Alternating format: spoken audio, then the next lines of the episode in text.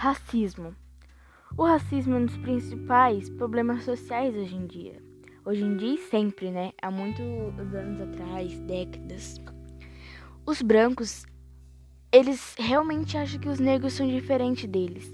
E que só por conta da cor de pele ser diferente, eles acham que os negros têm que ser escravizados, torturados e até mortos.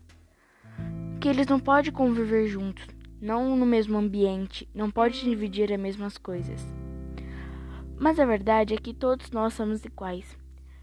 Somos seres humanos, não importa se é negro, branco, nós devemos ser tratados iguais e ter respeito ao próximo.